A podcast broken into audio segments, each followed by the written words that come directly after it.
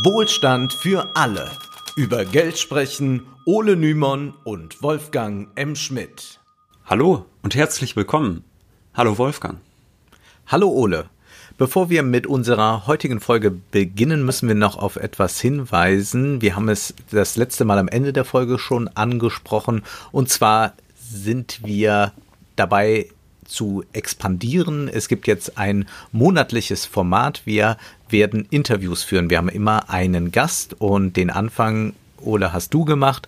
Du hast den Bestsellerautor Christian Baron interviewt, der aber nicht nur von seinem Buch spricht, sondern auch von seinen eigenen Erfahrungen, nämlich er weiß, was Armut in Deutschland bedeutet. Werbung. Ist das schon an? Test. Test. Teste die Beste. Linke, überregionale Tageszeitung. Junge Welt. Jetzt drei Wochen gratis lesen. Endet automatisch. jungewelt.de wir haben uns heute ein Thema vorgenommen, das virenfrei ist. Äh, es gibt auch noch andere Dinge, die wichtig sind. Das geht ein bisschen unter momentan, aber es ist ja auch noch US Vorwahlkampf der Demokraten, der läuft auf Hochtouren und höchstwahrscheinlich wird Joe Biden oder wie Donald Trump und ich ihn nennen, Sleepy Joe gewinnen. Und es wird auf ein Rennen also zwischen Biden und Trump hinauslaufen. Aber bei diesem Vorwahlkampf war ist doch etwas anders als sonst. Es wurden da Vorschläge laut, die lange Zeit undenkbar schienen. Damit konnte man eigentlich nie Wähler gewinnen, schon gar nicht in den USA. Aber es war jetzt etwas anders, nämlich es gab da ein brisantes Thema, das plötzlich beliebt wurde im Vorwahlkampf, nämlich Steuern. Ja, Elizabeth Warren, die ist ja mittlerweile aus dem Rennen ausgeschieden und Bernie Sanders, der hat übrigens auch einen schönen Spitznamen. Trump nennt ihn Crazy Bernie. Die beiden fordern äh, zum Beispiel das sagt eine. aber auch der Richtige, ja. Ja. Die beiden fordern eine Vermögenssteuer für Reiche. Und das ist eine Forderung, die beinhaltet tatsächlich einigen politischen Sprengstoff. Deshalb sollten wir kurz erklären, worum es bei einer Vermögenssteuer geht. Die meisten Hörer, die kennen ja wahrscheinlich Steuern wie die Einkommensteuer. Das ist die Steuer, die wir auf den Lohn zahlen müssen. Oder es gibt Steuern, äh, die besteuern den Konsum, zum Beispiel Benzinsteuern oder Mehrwertsteuern. Das Problem ist jetzt, dass Wohlhabende in den USA von diesen Steuerarten verhältnismäßig wenig betroffen sind und deshalb wird eben eine sogenannte Vermögensteuer vorgeschlagen. Mhm, und diese Vermögensteuer, die betrifft nicht das Einkommen einer Person, sondern eben das Vermögen, also was sie hat, was sie auf der hohen Kante hat oder was sie in Form von äh, äh, beispielsweise Immobilien besitzt. Oder Aktien. Äh, oder Aktien natürlich. Äh, sagen wir zum Beispiel, jemand hat ein Vermögen von 10 Millionen Euro und lebt in einem Staat mit einer Vermögenssteuer. Der Staat kann dann ja sagen, die ersten drei Millionen, die sind steuerfrei. Geht durch, ist okay. Und danach muss auf das Vermögen aber jährlich ein Steuersatz von zwei Prozent gezahlt werden. Das heißt, auf die ersten drei Millionen zahlt unser sehr, sehr reicher nichts, keine Vermögensteuer. Auf die anderen sieben Millionen dann zwei Prozent, also 140.000 Euro. Ja, jetzt wissen wir grundsätzlich, wie eine Vermögensteuer also funktioniert oder erhoben wird. Jetzt stellt sich aber die Frage, Wolfgang, warum ist denn so eine Vermögenssteuer überhaupt nötig? Denn viele meinen ja, dass die USA ein sehr progressives Steuersystem hätten. Also es bedeutet äh, dann, dass Menschen mit hohem Einkommen steuerlich stärker belastet werden als Menschen mit niedrigem Einkommen. Nun, Wolfgang, wenn das tatsächlich so wäre und wenn hohe Einkommen so stark belastet würden, warum sollte man denn dann das Vermögen der Superreichen nochmal antasten, also auf gut Deutsch nochmal besteuern? Manche meinen, das ist ja schon Enteignung. Das sind viele Fragen, die miteinander verbunden sind. Und es gibt zwei Ökonomen, die versucht haben, darauf Antworten zu geben. Nämlich die französischen Ökonomen Gabriel Sügmann und Emmanuel Seiss. Sie haben die US-Ökonomie genau untersucht und haben sich angesehen, wie progressiv das Steuersystem wirklich ist. Also progressiv meint, ist es wirklich gerecht? Werden die belastet, die auch viel haben oder werden am Ende die vor allem belastet, die ohnehin schon wenig haben? Und in ihrem neuen Buch, Der Triumph der Ungerechtigkeit, kommen sie zu einem überraschenden Ergebnis. Ihnen zufolge ist das amerikanische Steuersystem nicht mehr progressiv. Sie schreiben, das amerikanische Steuersystem ist eine einzige gigantische Kopfsteuer, außer an der Spitze, wo es regressiv ist. Ja, was ist damit gemeint? Gemeint ist, also eine Kopfsteuer bedeutet, dass alle Bevölkerungsschichten den gleichen Steuersatz zahlen und die beiden schreiben nun, dass tatsächlich die allermeisten US-Bürger eine sehr, sehr ähnliche Steuerbelastung haben, die liegt äh, so zwischen 25 und 30 Prozent. Und nur die Allerreichsten des Landes, die liegen interessanterweise in ihrer Steuerbelastung darunter. Also wenn man alle Steuerarten zusammennimmt, nicht nur eben die Einkommensteuer, sondern auch andere Steuerarten. Da kommen wir gleich nochmal drauf zurück. Und äh, sie schreiben, um es konkret zu machen, die Arbeiterschicht, also die, die durchschnittlich 18.500 Dollar im Jahr verdienen, berappen ungefähr 25 Prozent ihres Einkommens für Steuern. Für die Mittelschicht erhöht sich dieser Satz leicht und stabilisiert sich für die obere Mittelschicht bei rund 28 Prozent. Für die Reichen erhöhen sich die Steuern dann noch ein wenig, gehen aber nie in nennenswertem Umfang über den durchschnittlichen Satz von 28 Prozent hinaus und für die reichsten Amerikaner fallen sie schließlich auf 23 Prozent. Das heißt also, Menschen, die gerade einmal 18.500 US-Dollar im Jahr verdienen, die zahlen prozentual mehr Steuern als die Superreichen. Wie kann das sein? Das liegt eben daran, dass es ja, wie gesagt, nicht nur die Einkommenssteuer gibt. Es gibt noch mehr. Etwa nehmen wir mal die Konsumsteuern. Menschen mit niedrigem Einkommen, die können ja nicht sparen, die äh, häufen sich kein Vermögen irgendwie an, die legen nicht viel auf die hohe Kante, die können kein Vermögen aufbauen. Wer eben nur 18.500 Euro äh, oder Dollar oder ein bisschen mehr im Jahr bekommt, der wird sein gesamtes Geld ausgeben. Er wird sich vielleicht sogar verschulden müssen, um irgendwie über die Runden zu kommen. Wenn wir nun davon ausgehen, dass der Konsum von Lebensmitteln für alle gleich besteuert wird, aber die Armen einen viel größeren Teil ihres Einkommens für Essen zum Beispiel ausgeben, werden die Reichen viel Geld sparen können, dann belasten Konsumsteuern vor allem eben ärmere Haushalte. Die Reichen, die können ja aufhäufen, die sagen ja nicht ständig, ach, dann konsumiere ich mein ganzes Geld, das ich da habe, mhm. weg. Diese Steuer ist dann nicht mehr progressiv, sondern sie ist zutiefst regressiv. Arme Haushalte leiden dann viel stärker unter ihr. Ja, und Zygmann und Sels, die meinen eben, dass Verkaufssteuern und indirekte Steuern bei den Armen knapp 10% ihres Einkommens auffressen, während es bei den Reichen nur 1% ist. Das ist also tatsächlich sehr regressiv. Es gibt aber noch eine weitere Ungerechtigkeit, Wolfgang, und zwar äh, das amerikanische Steuersystem, das bevorzugt Dienstleistungen gegenüber Waren oder gegenüber Gütern. Das heißt, äh, auf viele Dienstleistungen werden gar keine Verkaufssteuern erhoben, auf Waren, zum Beispiel Lebensmittel, aber schon. Die beiden Ökonomen schreiben dazu, um das zu verdeutlichen. Sie gehen gerne in die Oper, keine Verkaufssteuer. Sie sind Mitglied in einem Country Club, verkaufssteuerfrei. Sie brauchen einen Anwalt, ebenfalls steuerfrei. Wenn Sie aber ein Auto, Kleidung oder Haushaltsgeräte erwerben, fallen stets Verkaufssteuern an. Also, auf, also man könnte jetzt sagen, die ja. Dienstleistung, das ist was, was eben vor allem von äh, Wohlhabenderen in Anspruch mhm. genommen wird. Und das ist eben steuerfrei, wohingegen die äh, notwendigsten Dinge immer besteuert werden. Aber es gibt laut äh, den beiden Ökonomen noch weitere Ursachen, warum Superreiche wenig Steuern zahlen. Sie geben da das Beispiel, das wir alle kennen, den Herrn, den wir alle kennen, die Plattform, die vielleicht viele von uns nutzen. Es geht um Mark Zuckerberg. Der hat ja bekanntlich hohe Anteile an dem Unternehmen Facebook. Und jetzt schreiben Sie in dem Buch, gehen wir der Einfachheit halber davon aus, dass ihm ungefähr 20 Prozent von Facebook gehören, einem Unternehmen, das 2018 einen Gewinn von 20 Milliarden Dollar verzeichnet hat. Sein Einkommen in diesem Jahr betrug somit 20 Prozent von 20 Milliarden, also 4 Milliarden Dollar. Hm. Facebook hat jedoch keine Dividenden ausgeschüttet und damit unterlagen diese 4 Milliarden Dollar nicht der Einkommenssteuer.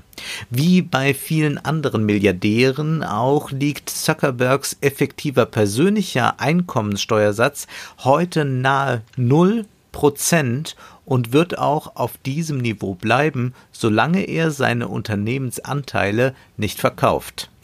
Ja, und da haben wir schon eine Antwort, warum eine Vermögensteuer sinnvoll sein kann und warum die auch als Idee tatsächlich immer populärer wird. Die Leute merken natürlich, hm, hier ist irgendwas ungerecht, wenn ich einen mhm. Großteil meines Einkommens alleine direkt wieder an den Staat zurückgebe, wenn ich Lebensmittel kaufe, äh, während andere Milliarden verdienen, oder verdienen ist das falsche Wort, Milliarden bekommen äh, und darauf 0% Steuern zahlen. Das heißt, ähm, Zuckerbergs Vermögen hat sich ja nach dieser Rechnung im Jahr 2018 um 4 Milliarden US-Dollar erhöht. Aber das wurde ja nicht besteuert, weil er die Anteile ja noch besitzt, also nicht verkauft hat. Und diese Wertsteigerung unterlag nicht der Einkommensteuer, weshalb er keine Steuern darauf zahlen musste. Und das ist eben quasi die Stelle, an der dann eine Vermögenssteuer greifen könnte. Die könnte dann Reiche wie ihn dazu zwingen, etwas an die Allgemeinheit zurückzugeben. Äh, ich habe vor einigen Wochen mit Gabriel Zygmann in Berlin ein Interview geführt, das haben wir natürlich auch in der Beschreibung verlinkt.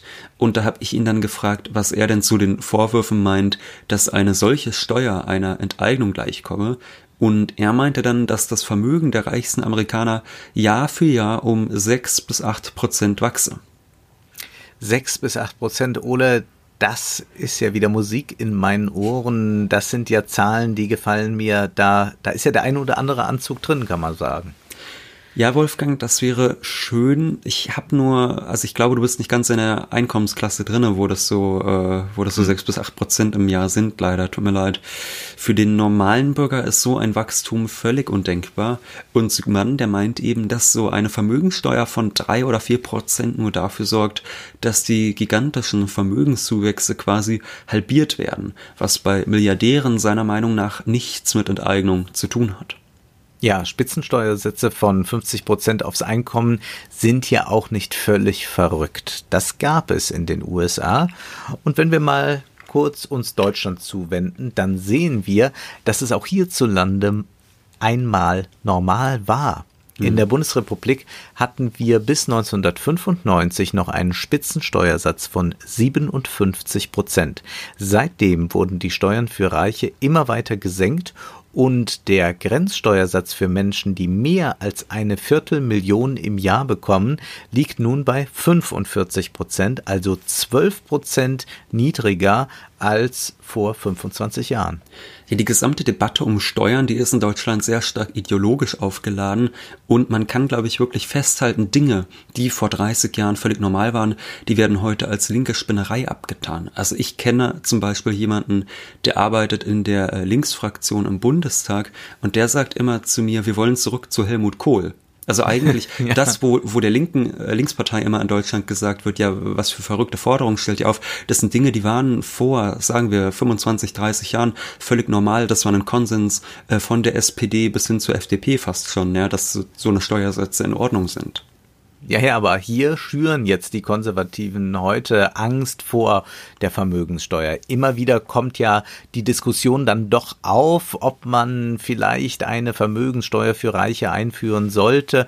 Und die Reaktionen sind dann immer gleich, pfui, um Gottes Willen, wo kommen wir dahin?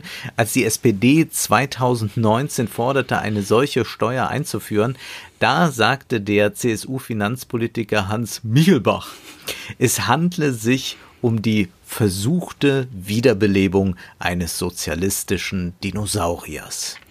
Ja, der meinte noch was ganz Cleveres, Wolfgang. Der meinte dann, die SPD knüpfe, Zitat, nahtlos an die SED-Ideologie an. Zitat Ende.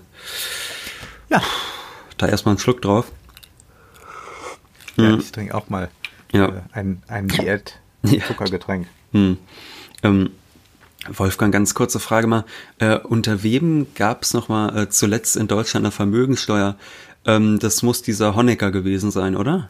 Nee, das war eben der schon erwähnte Helmut Kohl. Tatsächlich ah, ja. gab es mhm. bis 1990 die alte rote Socke. äh, eine Vermögenssteuer in der Bundesrepublik, aber die wurde damals abgeschafft. Und viele behaupten bis heute, dass die Vermögenssteuer in Deutschland abgeschafft wurde, weil sie verfassungswidrig gewesen sei. Aber das stimmt so nicht ganz oder stimmt eigentlich überhaupt nicht. Das Bundesverfassungsgericht urteilte in der Tat 1995 etwas, aber hm, das sollte nicht die Vermögenssteuer irgendwie äh, abschaffen oder äh, verbieten. Nein, geurteilt wurde lediglich, dass die unterschiedliche Besteuerung von Grundbesitz und sonstigem Vermögen nicht rechtskonform sei aber es gab nie ein Urteil, das Vermögenssteuern generell als verfassungswidrig bezeichnet hätte.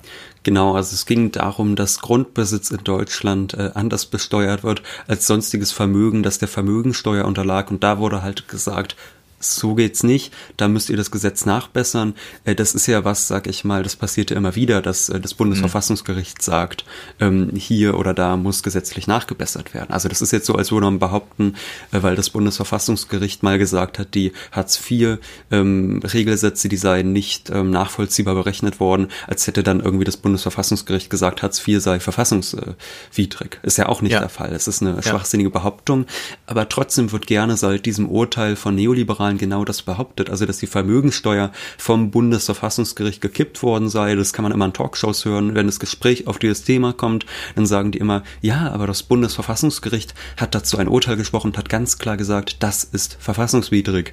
Ähm, und da fragt dann auch heute keiner mehr nach. Äh, tatsächlich ist das nicht so. Die Bundesregierung hat 1997 die, ähm, die Steuer dann ausgesetzt, die Vermögensteuer, und nicht nachgebessert, obwohl es dazu eigentlich keine keinen Zwang gab. Ja, man sollte das im Inter Hinterkopf behalten, wenn man es dann mal hört mhm. oder selbst sich in einer Diskussion äh, befindet, wo dann gesagt wird, na, Vermögenssteuer, das dürfen wir ja gar nicht, mhm. sollte man sofort nach Trumpscher Manier sagen, Fake News. Aber zurück damit zu den USA. Ähm, du hattest ja schon erwähnt, dass Politiker wie Elizabeth Warren und Bernie Sanders eine Vermögenssteuer fordern und sie orientieren sich dabei auch an den Ideen von Sügmann und Saez. Tatsächlich haben die Berater Warrens direkt Kontakt mit den beiden Ökonomen aufgenommen und sich von ihnen erklären lassen, wie genau eine Vermögenssteuer aussehen könnte, die dann sinnvoll ist und die auch politisch machbar ist. Ja, die Machbarkeit, das ist natürlich schwierig. Äh, so eine Forderung, die darf nicht so radikal sein, denn ansonsten ähm, passiert das schnell, dass dann schon die kleinen Eigenheimbesitzer Angst haben, dass ihnen bald ähm, dass ihnen bald der Staat nahe rückt und für ihr kleines Häuschen noch Geld einfordert. Ja. Das ist ja auch dann gerne das äh, Gespenst, was heraufbeschworen wird, dass wenn es um eine Vermögenssteuer geht, dass dann irgendwie jeder, der ein kleines Häuschen besitzt, blechen muss. Ähm, von daher muss man sich da natürlich eine Zahl suchen, wo man sagt, okay, da sind jetzt wirklich nur wenige von betroffen und da hat der Eigenheimbesitzer keine Angst. Ähm, ansonsten kann man so eine Kampagne gleich begraben. Und deshalb hat sich Elizabeth Warren dann dafür entschieden, Bürger mit einem Vermögen von mehr als 50 Millionen US-Dollar mit 2% zu besteuern und Milliardäre mit 3%. Mensch, da haben wir noch gerade so Glück gehabt. Haben wir ein bisschen Luft, wenn, nach, wenn, Luft ja, zum wenn, Atmen, Wolfgang. Ja, wenn wir jetzt in den USA leben würden, würden wir noch keine Vermögenssteuer zahlen müssen. Äh, ab 50 Millionen erst. Hm. Also wer 50 Millionen hat, der zahlt, äh, der zählt wahrlich ja auch dann nicht mehr so zum normalen Mittelstand. Äh, vielleicht noch in den Augen von Friedrich Merz. Könnte sein, müsste man mal fragen, wann bei ihm eigentlich so der Mittelstand aufhört. Kennst du eigentlich. Martin Sonneborn? Äh, ja, Nur so. Äh, du kommst, ja, okay. Mhm. Äh, von daher ist eine solche Forderung selbst in den USA mittlerweile möglich, weil die Bürger natürlich merken, dass es für sie seit langem nicht mehr wirklich vorwärts geht. Und eine solche Vermögenssteuer ist dann in vielfacher Hinsicht politisch populär. Einerseits kann man damit Steuersenkungen für die Arbeiterschaft rechtfertigen und andererseits kann man das Geld nutzen, um ein Gesundheitssystem für alle US-Bürger zu schaffen. Genau, dieser Vorstoß, der war dann bei der Warren-Kampagne sehr beliebt, also bei den Anhängern vor allem. Und bei den Auftritten, äh, da konnte man dann sehen, wie die Anhängerinnen und Anhänger, wie die alle da standen und die riefen dann Two Cents, Two Cents. Und zwar, weil Reiche ab einem Vermögen von 50 Millionen Dollar pro zusätzlichen Dollar zwei Cent bezahlen sollten. Und die Sanders-Kampagne, die hat dann auf diesen Vorstoß ein paar Monate später mit noch stärkeren Steuersätzen geantwortet. Und zwar sollte dann jeder, der ein Vermögen von mehr als 32 Millionen US-Dollar besitzt, ein Prozent zahlen und die Vermögensteuer, die geht dann bei Sanders hoch bis zu acht Prozent für Vermögen von mehr als 10 Milliarden Dollar. Und 8 Prozent, das ist schon ordentlich. Zugleich muss man sagen, wer 10 Milliarden besitzt, die liegen ja nicht einfach so brach da, mhm. sondern wer die besitzt, der, äh, der, der, der kann gar nicht verhindern, dass das wächst, mhm. ja, dass das viel, viel mehr wird. Insofern relativieren sich dann auch diese 8 Prozent sehr schnell wieder, aber damit kann man der Vermögensungleichheit doch entgegenwirken und das Ganze könnte dann für sinnvolle Investitionen genutzt werden. Zum Beispiel könnte das Geld in einen Green New Deal fließen, oder eben in eine Krankenversicherung für alle, ist ja jetzt in diesen Zeiten auch äh, hm. ganz sinnvoll. Ja. Es gibt aber beim Thema Steuern noch ein weiteres Problemfeld, ähm, über das wir jetzt noch nicht gesprochen haben, nämlich die Steuerflucht. Wir haben ja eben über Mark Zuckerberg und Facebook gesprochen. Facebook ist sehr erfolgreich darin, Gewinne in Steueroasen zu verschieben. Genauer gesagt auf die Kaimaninseln. Ja, äh, das Konstrukt lautet einfach, man äh, verschiebt als Unternehmen die Gewinne in ein Land, wo man niedrigere Steuersätze auf seine Gewinne zahlen muss. Und das kann zum Beispiel so aussehen, dass im Ausland eine sogenannte Briefkastengesellschaft gegründet wird. Das hatten wir schon mal in der Folge ein bisschen ähm, äh, bisschen mehr erklärt, als es mhm. um die neuen SPD-Vorsitzenden ging, um Norbert Walter Borjans und Saskia Esken. Ähm, das heißt, da wird eine Briefkastengesellschaft gegründet. Das ist dann quasi eine Firma, die aber keine ökonomische Substanz hat. Also das ist jetzt kein eigenes Unternehmen, wo irgendwelche Güter produziert werden oder wo Dienstleistungen bereitgestellt werden. Die einzige Dienstleistung, die das Ganze verfolgt, ist eben, äh, dass das Unternehmen der Steuerpflicht entgehen kann. Zusätzlich dazu hat, das muss man sagen, die Globalisierung der letzten Jahrzehnte dafür gesorgt, dass die Unternehmenssteuern immer wieder gesenkt wurden. Denn immer steht die Angst ja im Raum, dass Unternehmen abwandern könnten, wenn ihnen die heimischen Steuersätze nicht gefallen dann wandern wir einfach aus, gucken, wo es besser ist. Mit diesem Argument wurde auf Regierungen weltweit sehr, sehr großer Druck ausgeübt. Frei nach dem Motto, wenn ihr unsere Steuern nicht senkt, dann werden wir im Ausland produzieren und dann müsst ihr euren Wählern erzählen, warum sie jetzt arbeitslos sind. Mit dieser Angst wurde das sogenannte Race to the Bottom, also eine Art Unterbietungswettbewerb eingeleitet. Ich finde ja übrigens das Argument immer ganz lustig, weil die Politiker ja immer sagen, der Mittelstand, der Mittelstand. Das ist ja immer so ein ja. Lieblingswort, da wird immer gesagt, äh, die mittelständischen Unternehmen, das ist das Rückgrat unserer Wirtschaft, darum beneidet uns die Welt, das sind ja immer so die Phrasen, die kommen. Und da denke ich mir immer, ja, aber wenn der Mittelstand unser Rückgrat ist, den interessieren ja die Steuersätze, ob die jetzt bei 35, 30 oder 25 Prozent liegen, das kann denen ja egal sein, die gehen ja nicht weg. Also der Klempner, äh, der seinen Betrieb mit fünf Leuten hat, äh, der geht jetzt ja nicht irgendwie ins Ausland auf einmal. Das ist immer sehr, sehr widersprüchlich, was da die herrschenden Politiker sagen. Aber das. Vor allen Dingen meinen die auch mit hm. Mittelstand äh, dann auf die Herrschenden was ganz anderes. Also sie hm. meinen jetzt nicht den Klempnerbetrieb, äh, die meinen dann wahrscheinlich ja, ja, aber die der Unternehmen ja aus Mittelstand. Ja, genau, ja, aber die ja, Mittelstand ist ein ganz diffuser Begriff. Mhm. Also der, der, der fasst ja, also man könnte auch sagen, man meint die Unternehmen, die im Mittelstands-DAX sind, im mhm. MDAX sind.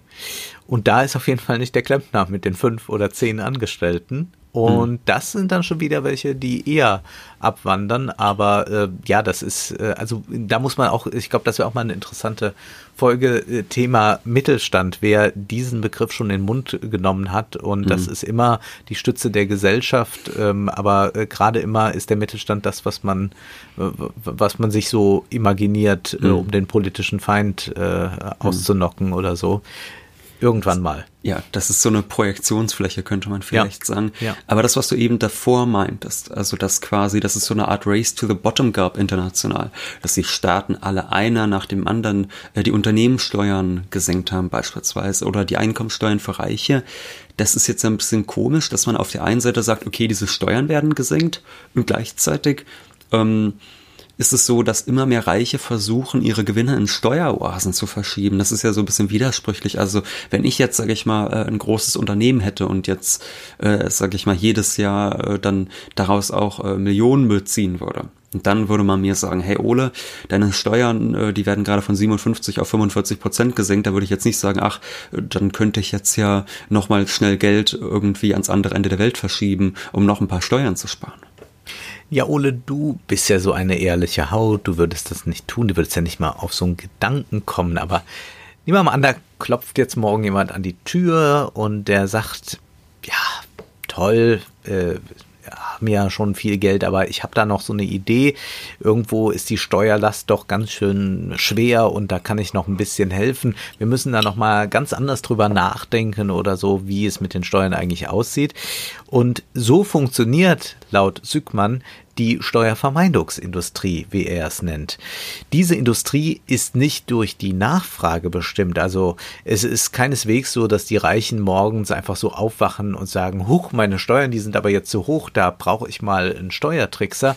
Aber wenn man ein gewisses Vermögen hat, dann klopfen die schon von selbst an die Tür und diese Steuervermeidungsindustrie, die hat sich prächtig entwickelt und diese produziert dann eben die Angebote äh, und dann gibt es auch irgendwann eine entsprechende Nachfrage dafür.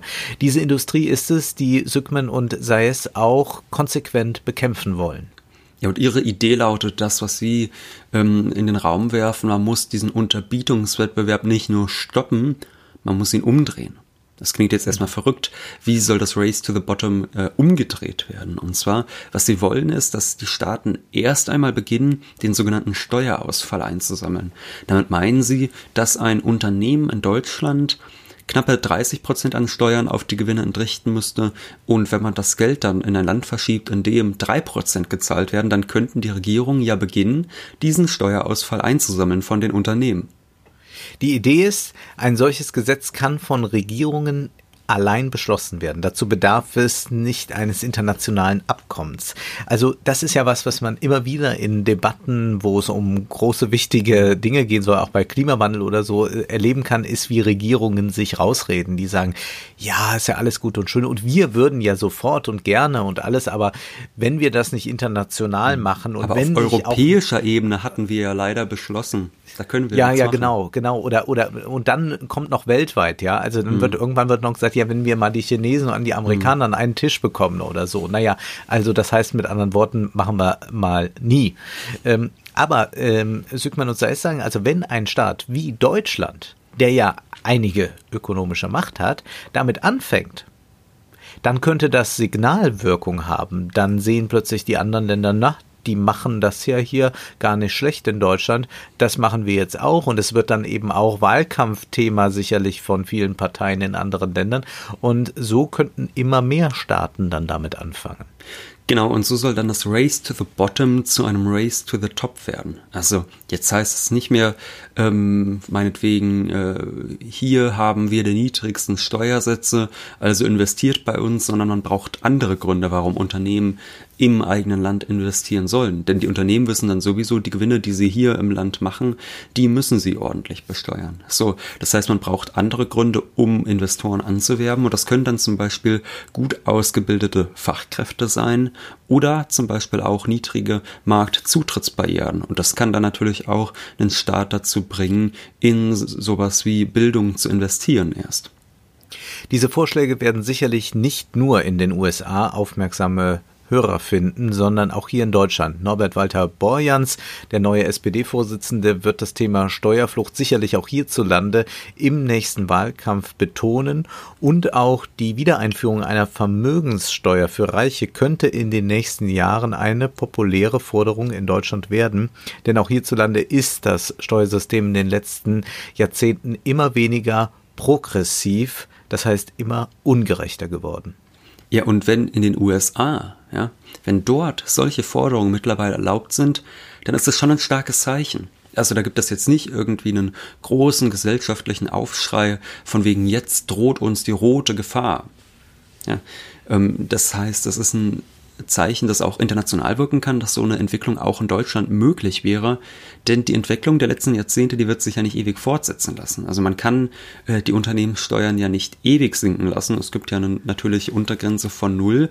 Das lässt sich also nicht ewig fortsetzen und vor allem lassen sich die Menschen ja auch nicht ewig an der Nase herumführen. Also wenn die Menschen sehen, dass die Steuern für Reiche und für Unternehmen immer weiter gesenkt werden, während ihnen dann vielleicht sogar noch Mehrwert- und Konsumsteuern erhöht werden, um das wieder auszugleichen, dann wird eine Gegenreaktion stattfinden. Und das kann sich entweder darin äußern, dass die Bürger für ein progressiveres Steuersystem kämpfen, oder es kann aber auch zur Ablehnung von ganzen Globalisierungsprozessen und zu Isolationismus führen. Das hatten wir vor einigen Wochen schon angesprochen, dass es so einen Trend der Deglobalisierung, wie es heißt, gibt. Ja, und das ist dann nicht im Interesse der Unternehmer und nicht im Interesse der Politiker, die derzeit an der Macht sind. Von daher kann es durchaus sein, dass diejenigen, die in den letzten Jahrzehnten besonders profitiert haben, in Zukunft wieder ein bisschen mehr abgeben müssen, um das System dann auch zu stabilisieren. Denn genau das ist es nicht. Das ist jetzt nicht die äh, Einführung äh, des Sozialismus oder so. Es geht eher darum, äh, wieder so einen Frieden herzustellen. Mhm. Und das merkt man ja gerade in den USA, äh, wie äh, weit da die Schere von Arm und Reich auseinanderklafft und wie sehr das dann auch andere Konflikte mit sich bringt. Und wenn Joe Biden tatsächlich Kandidat der Demokraten wird, dann wird er den Sanders und Warren-Wählern auch irgendwie ein Angebot machen müssen, warum sie sich nun für ihn entscheiden sollten. Vor vier Jahren haben wir ja gesehen, es reicht nicht, nicht Donald Trump zu sein. Nun ist aber erst einmal Schluss für heute, denn wir wissen, Zeit ist Geld. Prosit. Das war Wohlstand für alle. Ihr könnt uns finanziell unterstützen über paypal.me-ole und Wolfgang oder über die in der Beschreibung angegebene Bankverbindung. Herzlichen Dank.